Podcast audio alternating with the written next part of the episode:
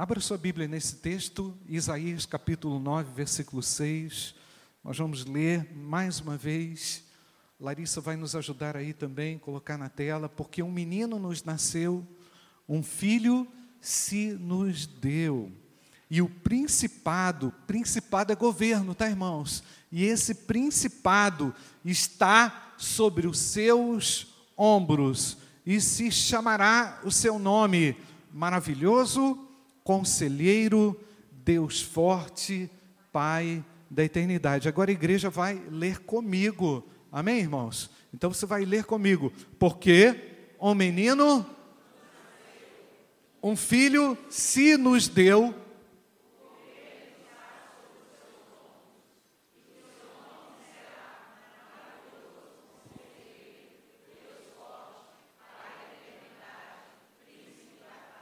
Não tem palavra melhor para descrever o nascimento de Jesus Cristo com a palavra entrega.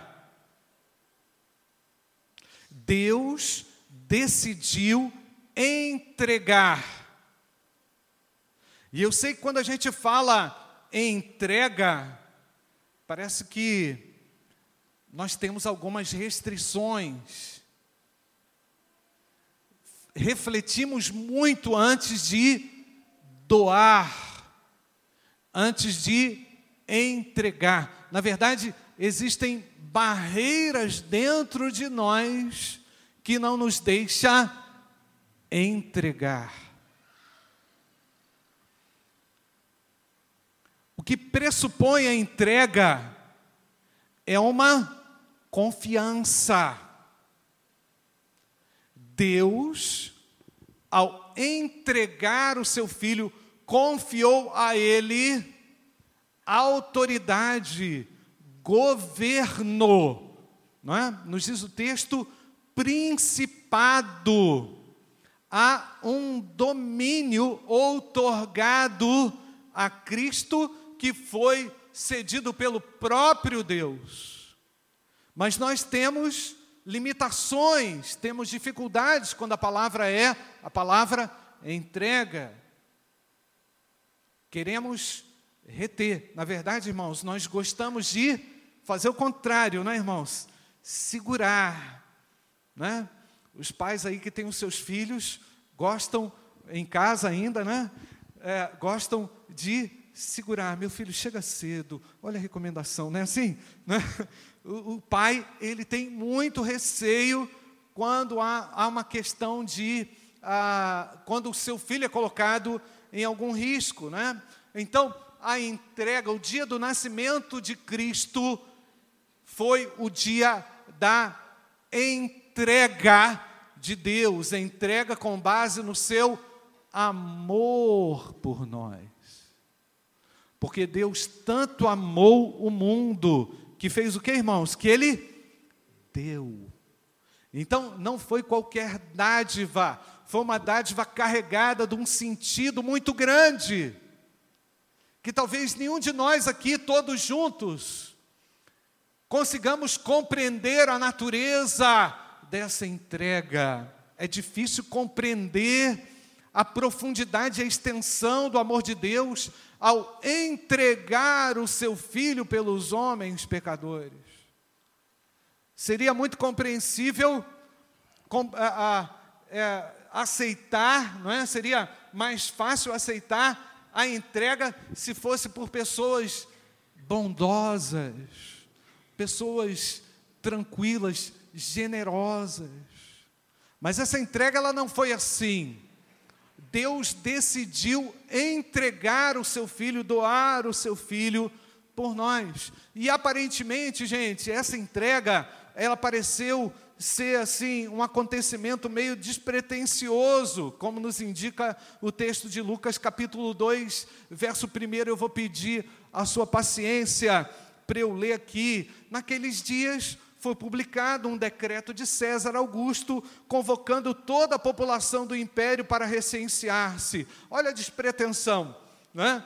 E este primeiro recenseamento foi feito quando Quirino era governador da Síria todos iam alistar-se, cada um à sua própria cidade. José, também subiu da Galiléia, da cidade de Nazaré, para a Judéia, a cidade de Davi, chamada Belém, por ser ele da casa e família de Davi, chamada Belém. Já li, versículo 5. A fim de alistar-se com Maria, sua esposa, que estava o quê? Grávida. Estando eles ali, aconteceu, completaram-se os dias e ela deu à luz ao seu filho primogênito. Olha a despretensão. E enfaixou-o e deitou aonde, gente? Numa manjedoura, porque não havia lugar para eles na hospedaria. Então, se você olhasse muito bem a forma dos nascimentos atuais, foi um nascimento muito anti-higiênico. Não é verdade, irmãos? Você já pensou é, médicos de plantão aí, profissionais da saúde, não é? Uma criança nascer num estábulo. O que, que tem no estábulo, gente? Eu fui pouco em estábulo, mas tem gente aí que sabe sim dizer o que, que tem no estábulo. O que, que é? O cheirinho tranquilo, né, irmãos? Já andou atrás de caminhão de boi na estrada? É mais ou menos aquele cheiro. Jesus nasceu num ambiente talvez um pouco tóxico, não tão higiênico, né, sem muito asseio, e diz-nos o texto que Maria o enfaixou com os panos, certamente ali foi um nascimento acidental. Vamos ver quem tem um pano aí, pano higienizado com aquele amaciante Comfort. Certamente não foi. Deus decidiu entregar os seus, o seu filho numa condição como, irmãos? Humilde, sem pompa, sem ostentação. A dádiva de Deus foi uma dádiva completa em condições humanas, aparentemente assim, desfavoráveis. Certamente você não queria nascer, que o seu filho, né, Lili, nascesse numa condição dessa. Foi um acidente, foi um momento ali onde Deus estava controlando, porque o nosso Deus controla a história. Amém ou não, irmãos? Tem um sentido para isso. Não foi um acidente, não foi um acidente. Deus queria mostrar, Deus quer mostrar que nós podemos viver com muito menos Verdade ou não, irmãos? E ninguém morre por causa disso. Apesar da nossa preocupação, às vezes, ser excessiva com relação ao asseio, higiene e tudo mais, mas esta foi a maneira como Deus decidiu. E quando eu penso que essa entrega também, irmãos, quando você pensa na entrega, e foi uma entrega de amor, tudo bem, mas quando você pensa que foi numa entrega para um sacrifício, Aí você pensa assim: nossa, eu vou deixar então aquilo que de melhor eu tenho sofrer, não apenas entregar, mas também penar debaixo das mãos cruéis dos religiosos. Pensa bem, irmãos, como é que foi essa entrega? Foi uma entrega de amor e foi uma entrega também sacrificial. E quando eu penso nesse sacrifício, eu tenho que me reportar, quero me reportar a um dos a, episódios que ocorriam no Antigo Testamento, que era a entrega das ofertas na condição de oferta voluntária. Uma daquelas ofertas do Antigo Testamento eram preceituadas como uma oferta de é, sacrifício, não é? uma oferta voluntária chamada holocausto. Essa oferta era o seguinte: essa, a, o indivíduo, ao ofertar, deveria entregar a sua oferta, a melhor oferta, ao sacerdote. O sacerdote fazia o seguinte: tirava o sangue e o sangue era aspergido na, na borda do altar, não é? E aquele sangue era totalmente drenado para uma bacia, era arrancado o couro do animal, o couro era entregue, presta atenção, o couro era entregue para o sacerdote, o sacerdote ficava com o couro do animal, e aquele animal era queimado num ritual chamado holocausto, como eu citei. Então, aquele fogo daquele animal queimado deveria ser um animal totalmente sem defeito, sem mácula. Ele subia aos céus e a Bíblia diz que aquele cheiro deveria ser um cheiro, como gente? Agradável a Deus. Caso esse esse aroma fosse agradável a Deus, os pecados daquele indivíduo seriam o quê? Apagados, perdoados. Oferta de holocausto. Então pensa bem comigo. Jesus foi uma entrega, uma entrega completa de amor de Deus por nós, mas ele também foi entregue como um sacrifício. Essa era a forma do indivíduo ter os seus pecados apagados, era, era, uma, era uma expiação de pecados que o indivíduo conseguia através de uma oferta, quando ele entregava o seu melhor. Deus decidiu entregar o seu melhor para mim e para você.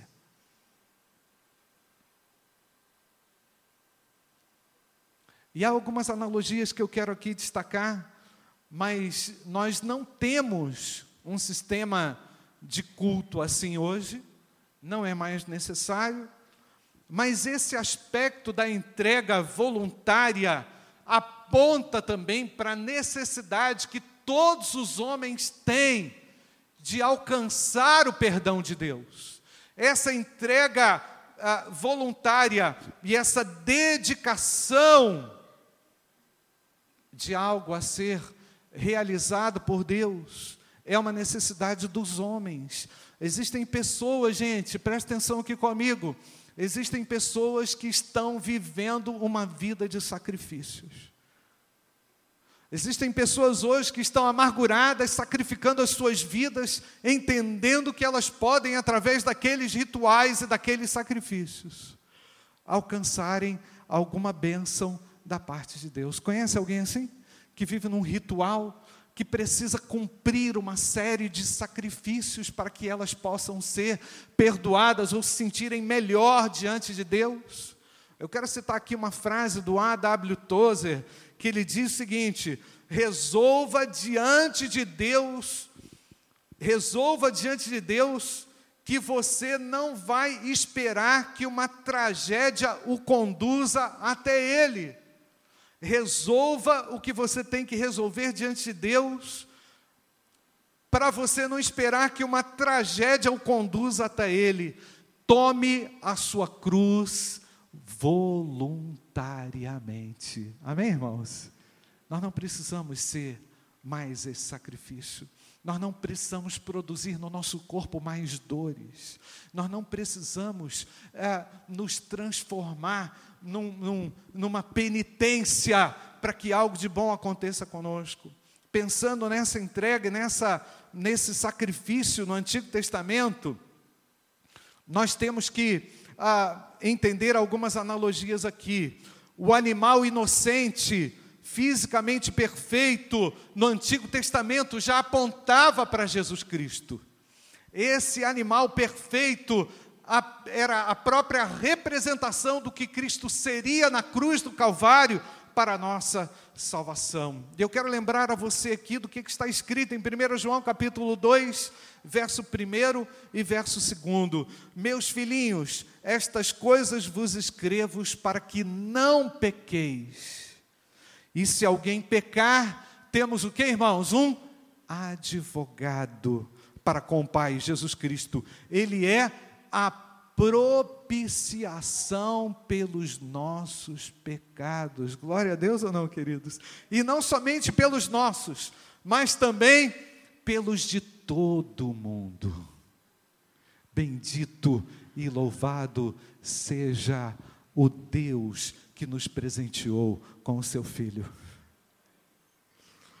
E a pele do animal, eu falei sobre a pele, não é, gente? Que essa pele ficava para o sacerdote para servir como mantimento, né? como vestimenta, e assim também essa pele do animal aponta, aponta para a justiça de Cristo que nos revestiu e nos livrou da nossa nudez espiritual que era, na verdade, repugnante aos olhos de Deus. Eu quero ler aqui para lembrá-lo o que está escrito em Apocalipse 3, verso 18: Aconselho-te que de mim compres ouro provado no fogo, para que te enriqueças. Presta atenção, gente. E roupas brancas para que te vistas, e não apareça a vergonha da tua nudez e que unjas os teus olhos com colírio, para que vejas. O nosso Deus é assim, Ele transforma a, a vida do indivíduo, Ele dá a condição do indivíduo mal vestido, mal arrumado, envergonhado por causa do pecado, receber o perdão pela, pelo sacrifício extraordinário do Filho de Deus na cruz do Calvário. Quero aqui, irmãos, é, apresentar aqui para os irmãos pelo menos três argumentos sobre o valor da entrega de Deus para nós hoje, para a humanidade hoje. Deus cuida dos pecadores perdidos.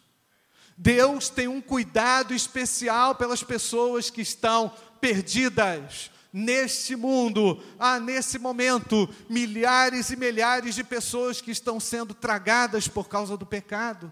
E eu não sei quanto a você, se você já foi coberto pelo sangue de Jesus. Eu não sei se você já foi presenteado com essa entrega de Deus por você. Se você é uma pessoa capaz de assumir a sua fé em Jesus Cristo, Filho de Deus. Mas é uma verdade contundente que a encarnação e a entrega de Jesus demonstra o cuidado de Deus pelos pecadores ainda hoje. O fato de Deus em Cristo ser o cuidado de Deus para os homens me encoraja também a prosseguir, e por causa disso eu também posso proclamar o seu nome, posso anunciar o seu nome, porque não há salvação em nenhum outro, porque não há um outro meio, não há uma outra forma.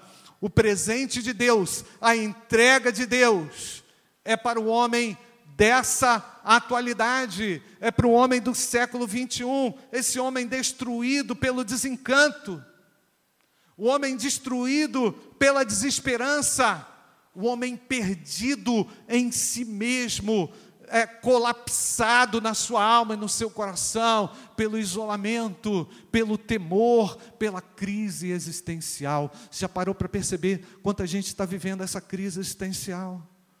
Já para perceber quanta gente que passa pelo seu caminho durante o dia, totalmente perdido, alienado, sem saber o que fazer da vida?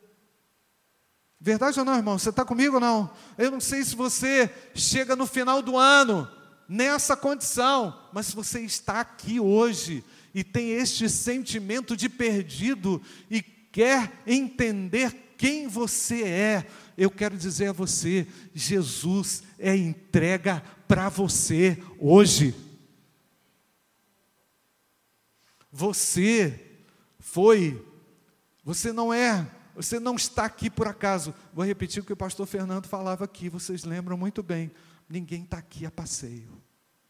Ninguém sai de casa e vem para uma igreja a passeio. Não é verdade, irmãos? Está buscando alguma coisa, está buscando sentido, significado. Deus cuida dos pecadores perdidos. Você pode falar isso? Deus cuida dos pecadores perdidos. Você pode falar? Deus cuida de mim? Pode falar assim? Deus cuida de mim.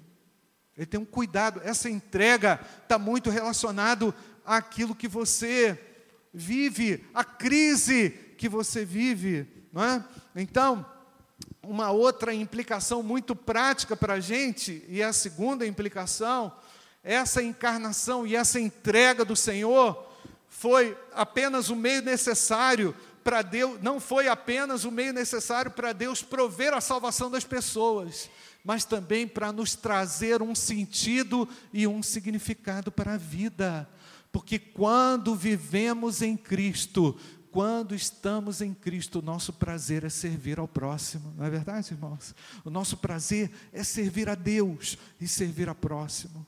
As pessoas não entendem isso, as pessoas não compreendem isso, elas acham que você tem algum interesse por trás, escuso, escondido. Outro dia a gente foi fazer um trabalho ah, de evangelismo lá na igreja do Iguaçu, Eliomar está aí, eu tinha visto Eliomar aí. O pessoal levantou uma desconfiança. Por que, que esse pessoal sai lá do Bom Retiro, vem aqui no Iguaçu para dar curso para a gente? E de graça ainda. Não é? Qual é a intenção deles em querer nos profissionalizar? Por que é que eles nos amam tanto? Porque a gente ama servir, amém ou não, irmãos? A entrega de Deus para nós nos faz reproduzir também uma entrega voluntária, sacrificial.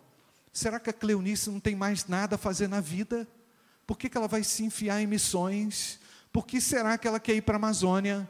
Será que ela não tem sentido na vida? O nosso sentido, o nosso significado se traduz no nosso serviço. Amém ou não, irmãos? Então o Natal é entrega, o Natal é ação, o Natal é a compreensão de que Deus ainda ama os pecadores e quer restaurá-los pelo poder da salvação que há em Jesus Cristo. Louvado seja o nome do Senhor. Não desista de falar do amor de Deus. Não desista de pregar o Evangelho. Não é? Eu falava ainda há pouco com o irmão Marcelino, ele está aí? Cadê o Marcelino? Eu falava ainda com o Marcelino ainda há pouco. Aí o Marcelino falou assim: Pastor, quando me converti, eu me tornei o pior crente da vida. Eu falei, mas o que, que acontecia? Eu obrigava as pessoas a aceitar Jesus. Não é? Era aquele crente chato. Se não aceitar Jesus, vai para o inferno. Não é assim, irmãos? Você precisa entregar sua vida a Jesus. Não estou falando para você se tornar essa pessoa desagradável. Eu estou falando para você anunciar a Cristo por amor às pessoas que se perdem. Então, o presente de Deus, essa entrega de Deus, me faz pensar também que essa entrega serve de modelo para mim, também poder fazer o mesmo. Deus espera isso de você na sua ceia de Natal, Deus vai fazer várias considerações, não é? Deus pode fazer várias ponderações a seu respeito. Tipo assim, para que, que tu está comendo tanto pernil? não é? Se tem tanta gente passando fome, não é? Para que tanta ostentação? Se eu nasci numa estrebaria, me parece que a gente inverteu o negócio, não é verdade, irmãos? O Natal tem que ser o mais luxuoso, o cara tem que comer o que ele não pode comprar, passa é, é cheque na Consul de três vezes para poder comprar um presunto, meu irmão. Que eu nem vou te falar quanto que é. Tu comprou, Débora? Não lá, hein? Depois o pessoal aí vai ficar me perguntando. A nossa noção de Natal ela está um pouco distante, verdade ou não, irmãos? Daquilo que é essencial. Ah, pastor, é cultural, é bonito, eu gosto.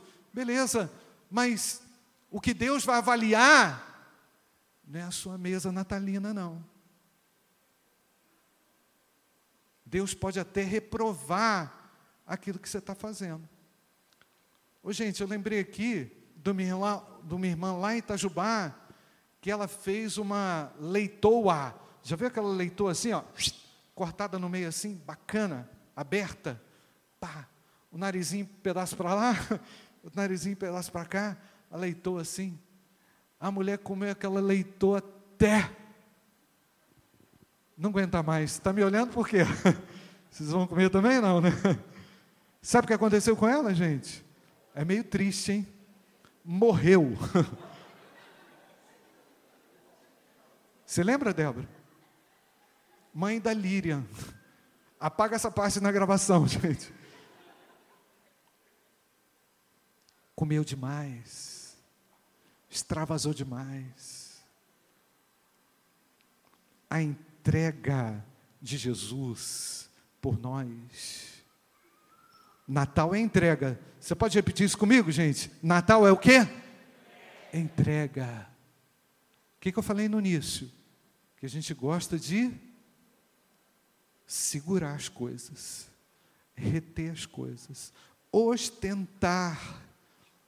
O Natal deveria nos tornar pessoas mais doadoras. Concorda comigo ou não, irmãos?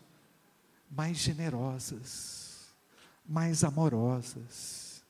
Natal é entrega. Repete comigo, gente. O Natal é entrega. Coloca o versículo aí, o, o filhote.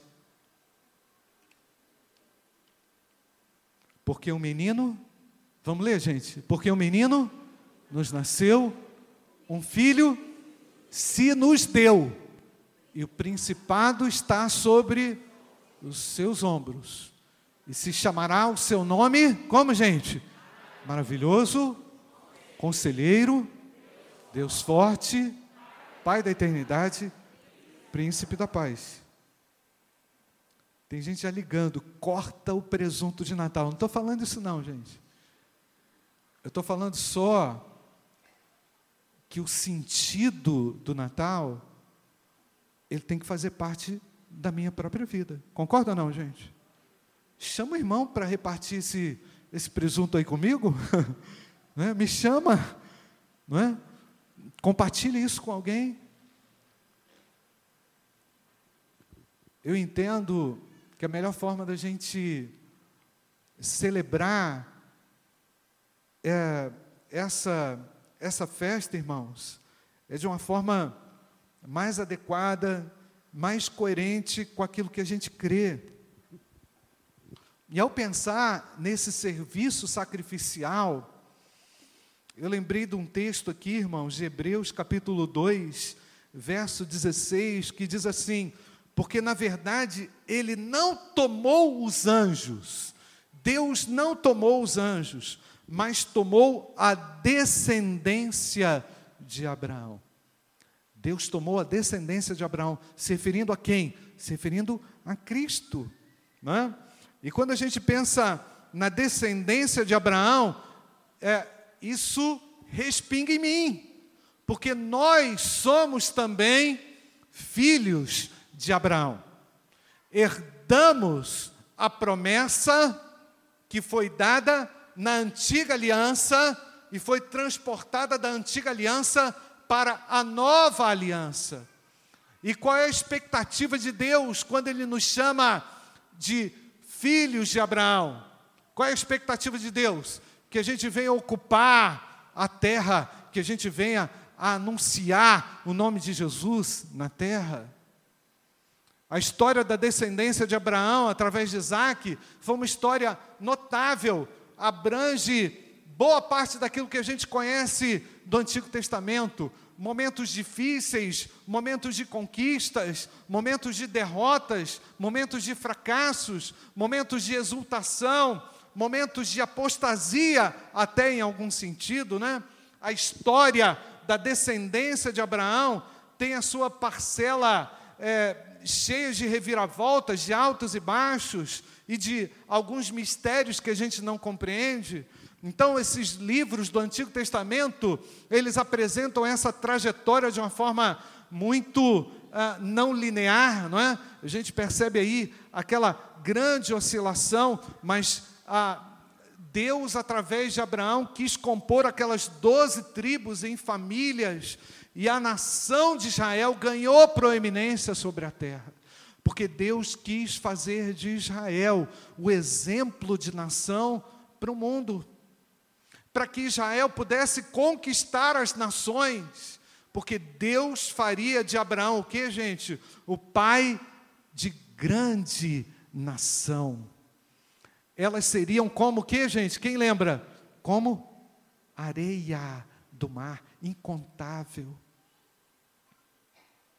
A antiga aliança fracassou, a nova aliança chegou através de Jesus Cristo, somos herdeiros de Deus e da promessa de Deus, por causa do presente, da entrega de Jesus Cristo, o Filho de Deus. Glória a Deus ou não, irmãos? Somos felizes por isso, não é? Em João capítulo 8, verso 56, Larissa, coloca aí esse versículo, João capítulo 8, verso 56, há uma declaração muito importante no Evangelho para nós aqui hoje. Né? Eu quero que você leia comigo. Consegue achar aí, filhote? Abraão, Jesus falou, Abraão, lê comigo. Vosso pai alegrou-se por ver o meu dia viu-o e regozijou-se. Aí os caras chamaram Jesus de maluco. Como que pode? Você nasceu outro dia, Abraão nasceu muito antes. Olha o domínio, o conhecimento preciso de Jesus sobre a história, sobre os fatos. Abraão, vosso pai, alegrou-se por ver o meu dia. Está falando de quê, irmãos? Está falando da entrega. Somos descendência de Abraão por causa da entrega de Jesus a nós. Amém, queridos? Nós não precisamos mais daquele sistema sacrificial. Nós não precisamos mais dos preceitos do Antigo Testamento. Nós não precisamos nos tornar israelitas por causa disso. Colocar a bandeira de Israel no templo. A gente não precisa disso. Porque nós agora fazemos parte de uma nova aliança, um novo pacto, não é? Pactuado pelo sangue de Jesus derramado em nosso lugar. Agora, gente, olhando de uma forma prática para aquilo que aconteceu e tem acontecido nesse ano de 2019, você também tem enfrentado altos e baixos. Você também, como parte desse povo de Deus, é alguém que vive momentos bons, e como a Poli disse aqui, tem momentos e tem dias que não são tão bons, não é? Tem momentos em que você não tem a mínima disposição, talvez, em louvar, em vir para a igreja, em adorar, mas eu quero dizer que o amor de Deus por você não mudou.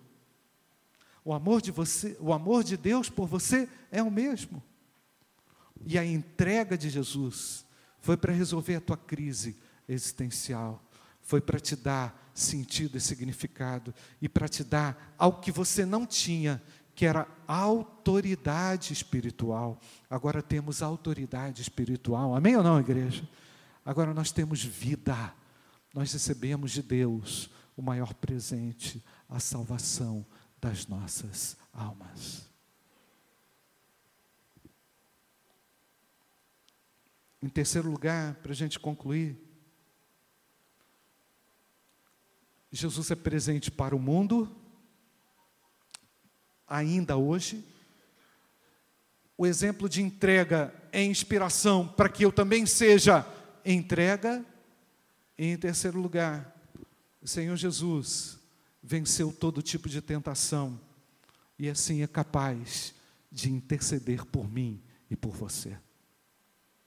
Diz-nos o texto em Hebreus capítulo 4 visto que temos um grande sumo sacerdote, Jesus, Filho de Deus, que penetrou nos céus, retenhamos firmemente a nossa convicção, porque não temos um sumo sacerdote que não possa compadecer-se das nossas fraquezas.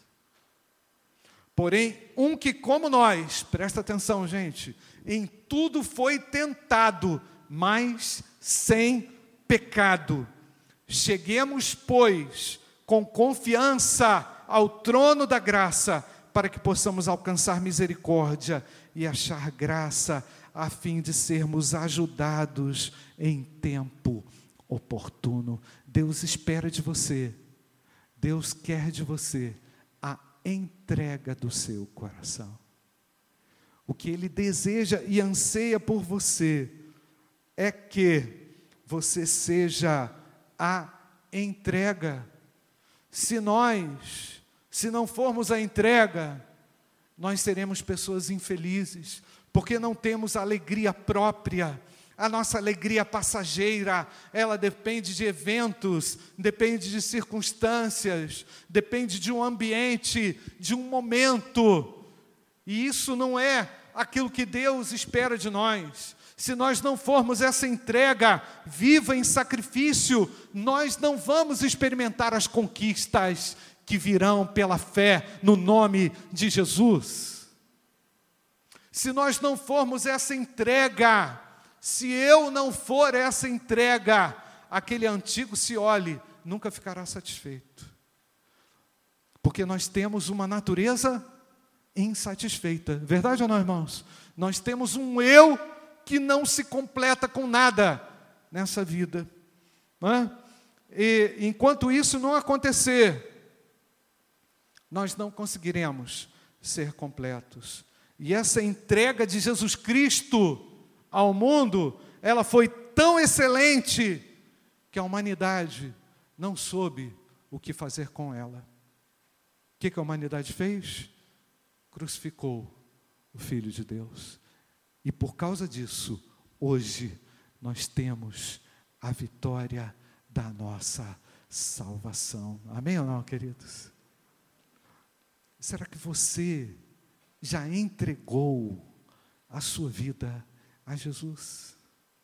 Seja, será que você tem a capacidade, já teve a capacidade de ser essa entrega nesse ano de 2019? Será que você chega hoje, no dia 22 de dezembro, insatisfeito, infeliz e sem a certeza da sua salvação. Deus quer transformar essa retenção sua numa verdadeira entrega. Ele quer que você seja essa entrega. Porque o Natal de Cristo é o que, gente? É? É entrega. Lê comigo. O Natal é entrega. Podemos ler o versículo de novo, Larissa? Pode ler comigo? Porque um menino nos nasceu, um filho se nos deu, e o principado, o governo, o domínio, está sobre os seus ombros, e se chamará o seu nome. Como, gente? Maravilhoso, Conselheiro, Deus forte, Pai da eternidade, Príncipe da paz. O Senhor quer alcançar o seu coração hoje. Coração perdido nele mesmo, nas suas retenções Retenção não dá alegria para ninguém, não, gente. Segurar o jogo não dá alegria. Você precisa ser essa entrega. Deus quer, através dessa entrega, usar você. Deus quer transformar você. Jesus Cristo veio para mudar a sua história, para você ser útil entre os seus. Vai para o seu Natal no dia 24 de dezembro como alguém útil. Vai para o seu Natal, vai para a sua ceia de Natal, não para ser um problema na sua família, para se traduzir em uma solução para as pessoas, porque Deus quer usar você. Deus pode usar você na sua ceia de Natal. Deus quer que você seja entrega.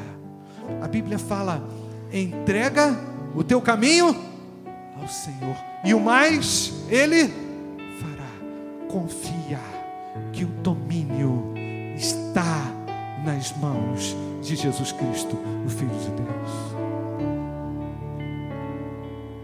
Nós sejamos também a dádiva do Senhor para o próximo.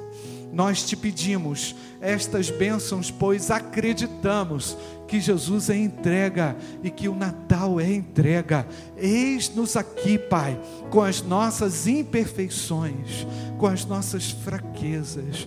Venha trabalhar em nós, perdoar, libertar, transformar a nossa história. Nós acreditamos no poder do redentor do Filho de Deus. Oramos assim, Pai, em nome de Jesus. Amém. Amém e amém. Deus abençoe. Deus abençoe. Podem sentar. Deus abençoe e restaure.